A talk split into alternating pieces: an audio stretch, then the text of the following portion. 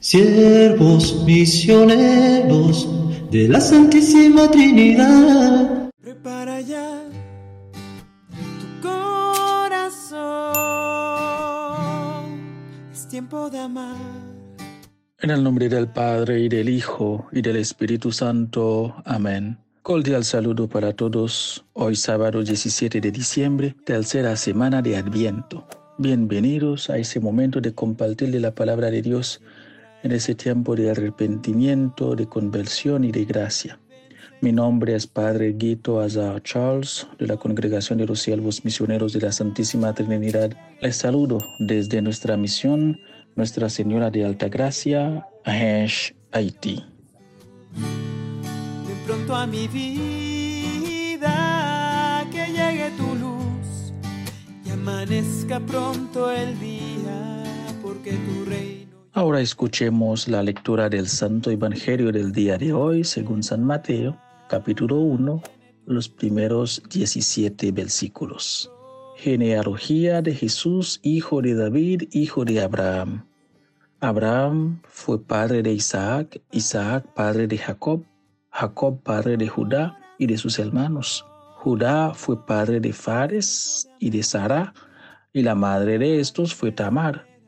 Fares fue padre de Esrón, Esrón padre de Aram, Aram padre de Aminadab, Aminadab padre de Naasón, Naasón padre de Salmón, Salmón fue padre de Bus y la madre de este fue Rahab. Bus fue padre de Obed y la madre de este fue Ruth. Obed fue padre de Jesé, Jesé padre del rey David, David fue padre de Salomón y la madre de este fue la que había sido mujer de Urias.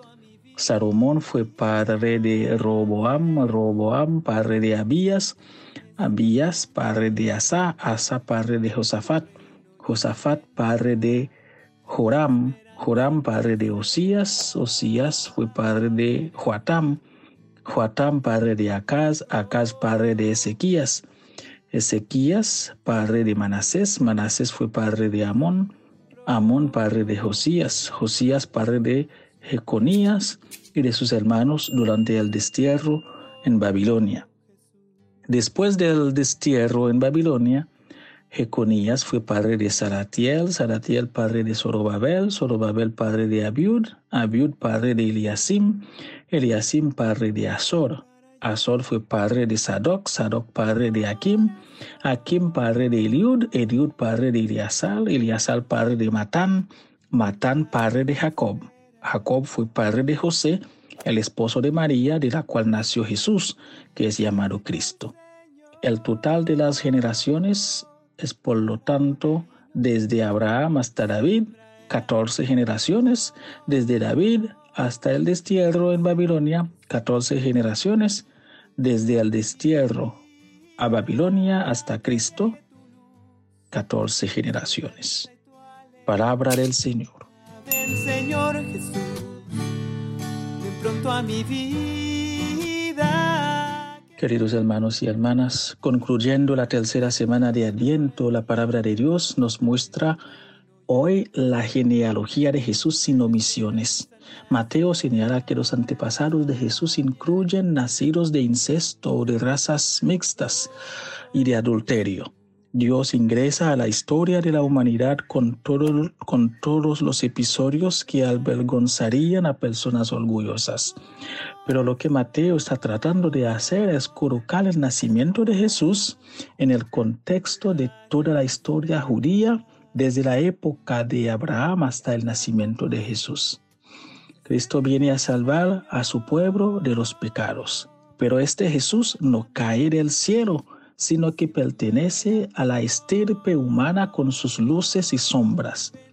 El uso de los 14, de los grupos de 14, de, da la impresión de que Dios hizo preparativos matemáticamente precisos para la venida del Mesías. Los primeros 14 nombres que se mencionan son de los patriarcas, las personas como Abraham, Isaac y Jacob.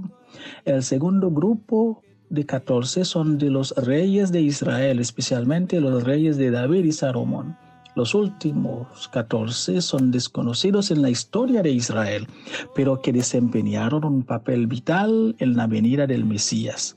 También se mencionan cuatro mujeres en la genealogía, Tamar, Rahab, Ruth y Betsabé. Las tres primeras no eran israelitas y Betsabé no estaba casada con un israelita.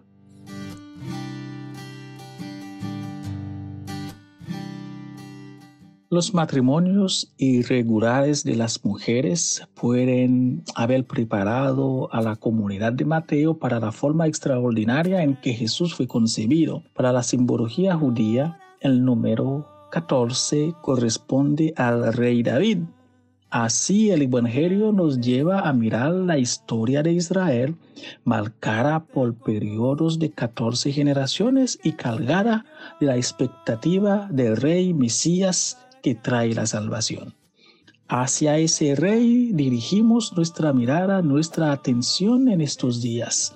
En este tiempo de adviento vale la pena que nos preguntemos por nuestra propia historia para poder ver y comprender que la luz de Dios se va abriendo paso entre nuestra realidad con sus luces y sombras y que no tengamos vergüenza de abrazar nuestra historia personal de origen como don y regalo de Dios.